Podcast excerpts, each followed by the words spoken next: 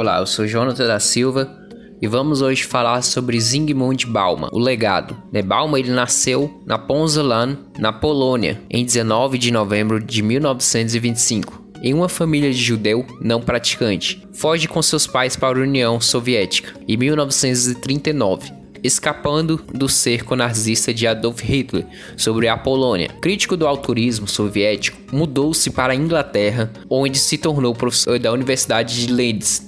Recebeu o prêmio de Almif em 1989, obra Modernidade e Holocausto, e Adorno em 1998 pelo conjunto de sua obra. Ele morreu em janeiro de 2017, aos 91 anos. O sociólogo polonês Zygmunt Bauman utilizou-se do termo a modernidade líquida ou pós-modernidade como forma de explicar como se processa as relações sociais na atualidade. Para Bauman, a modernidade sólida, forjada entre o século 14 e 15, cujo apogeu se deu no século 19 e 20. Teve como traços básicos a ideia de que o homem seria capaz de criar um novo futuro para a humanidade. Cresceria em paralelo a uma vida enraizada em instituições fortes e presentes, como o Estado e a família, a confiança do homem e a capacidade de moldar o próprio futuro.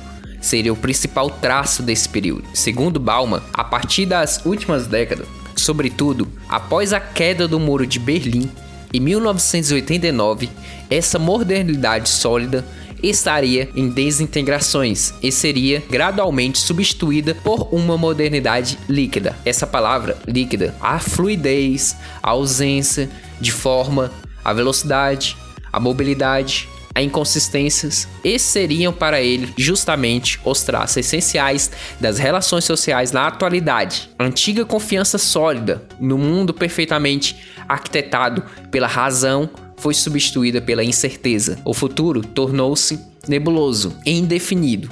Bauman ele denuncia a voz dos menos favorecidos, esse sociólogo ele denuncia a desigualdade, a queda de classe média e avisa aos indignados que seu experimento pode ter vida curta. Perguntaram para Bauman: as redes sociais mudaram a forma como as pessoas protestam e as exigências de transparência. Você é um cético sobre esse ativismo de sofá e ressalta que a internet também nos entorpece com entretenimento barato. Em vez de um instrumento revolucionário para alguns pensarem, as redes sociais são o novo opódio do povo. Essa é a pergunta para Balma. A resposta de Balma foi o seguinte: a questão da identidade foi transformada de algo pré-estabelecido em uma tarefa. Você tem que criar a sua própria comunidade, mas não se cria uma comunidade. Você tem uma ou não. O que as redes sociais podem gerar é um substituto. A diferença entre a comunidade e a rede é que você pertence a uma comunidade, mas a rede pertence a você. É possível adicionar e deletar amigos e controlar as pessoas com que você se relaciona. Isso faz com que os indivíduos se sintam ou pouco melhor, porque a solidão é grande ameaça nesses tempos individuais, mas na redes é tão fácil adicionar e deletar amigos que as habilidades sociais não são necessárias. Elas são desenvolvidas na na rua ou no trabalho,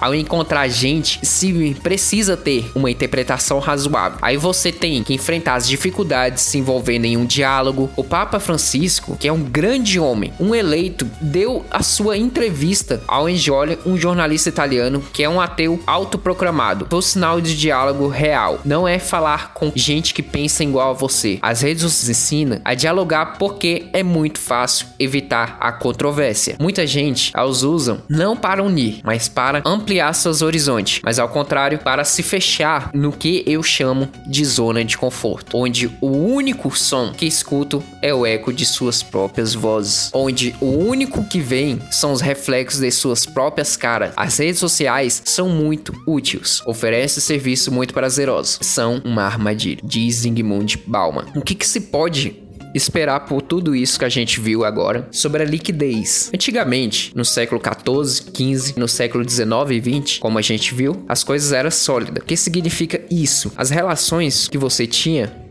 eram relações que duravam, eram relações mais coerentes, eram relações que você podia acreditar que, por exemplo, se você estudou para ser um psicólogo, você com certeza seguiria a profissão de psicólogo até o fim da sua vida. Ao praticar a estudar para psicologia, você sim seria um psicólogo, como se diz. Relações de amizade também era sólido. Se você tinha um amigo desde pequeno, você podia ter certeza que esse amigo, ao tornar grande, você ainda permaneceria amigo dele. Outra coisa também, outro ponto comum que eu trago aqui para vocês, das coisas, objetos, produtos também, tudo durava, né? Os produtos, coisas eram feitos para durar. Aí a gente vê também, fala que é por causa do meio ambiente, muitas coisas têm sim a ver por causa do meio ambiente, que deixaram também de fazer coisas mais duráveis. Mas eu acredito também, sim, eu acho que vocês também vão acreditar também, que é o seguinte, seguinte, né? Que também as coisas foram feitas também para girar a catraca do autoconsumo, do consumo, das indústrias, que também não pode ficar parado, e assim as coisas se tornaram mais frágeis, mais líquidas, né? Tanto isso, agora voltando para nós, as relações humanas, que a gente pode tirar de conclusão nisso, relações humanas se tornaram frágeis demais, né? Se você, por exemplo, que tem um filho, criou esse filho, se você não soube criar muitas vezes o filho a ser uma pessoa assim modável, sempre tá enfrentando as dificuldade da vida, a sempre ter a capacidade de enfrentar vários desafios complexos, várias relações, se dar bem, mesmo das pessoas que pensam ao contrário dele. Muitas vezes a gente acaba criando pessoas assim, muito frágeis, pessoas que muitas vezes não conseguem lidar com a adversidade, não conseguem lidar com pontos que não lhe favorecem, muitas vezes não conseguem lidar com a vida em si. Isso se torna termo que Balma tanto fala,